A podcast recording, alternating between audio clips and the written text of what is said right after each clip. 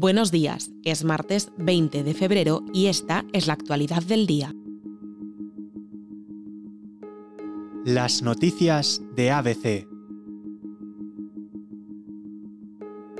Tras la resaca electoral y la fuerte caída para el PSOE en Galicia, ayer por la mañana el presidente del gobierno, Pedro Sánchez, asistió a la reunión de la Ejecutiva Federal, donde se notó la ausencia del alcalde de Vigo, Abel Caballero, por motivos de agenda.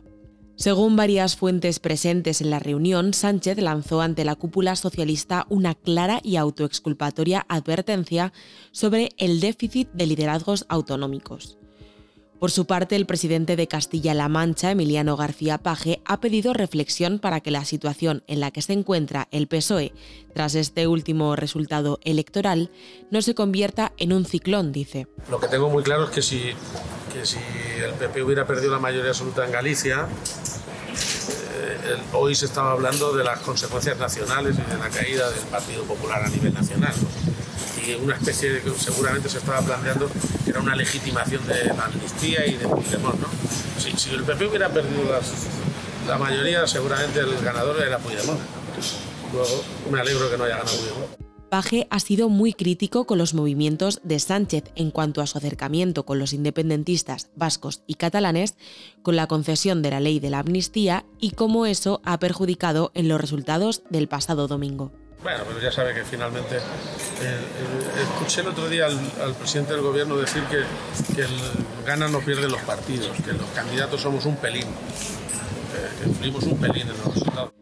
También ha querido mandar su solidaridad al PSOE de Galicia, afirmando que Besteiro es una persona muy sólida, pero le ha tocado hacer una campaña en circunstancias muy complejas, aseguraba.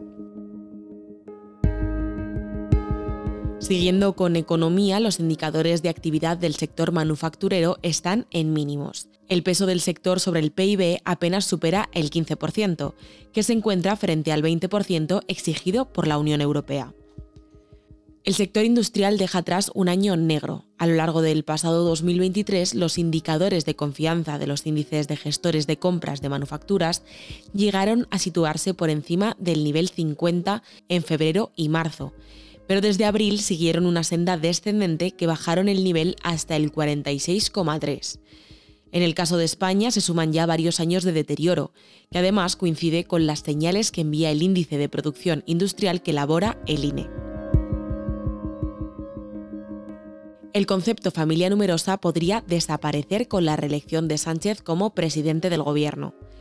La norma iniciada por Ione Belarra, la exministra de Derechos Sociales y recuperada ahora por Pedro Bustinduy, el nuevo ministro que sustituye a Belarra, consuma la eliminación del término familia numerosa.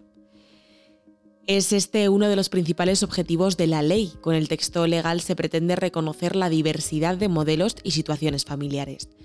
Deja de hablar de modelos familiares como ocurría con la primera versión de ley. Esta nueva regulación incluye un nuevo concepto legal de familia con especial necesidad de apoyo, considerando como tal a la familia numerosa, la formada por una o dos personas progenitoras, adoptantes, tutoras, acogedoras o guardadoras con tres o más hijos. Además, se añaden tres definiciones sobre las que se encuentra el concepto de familia.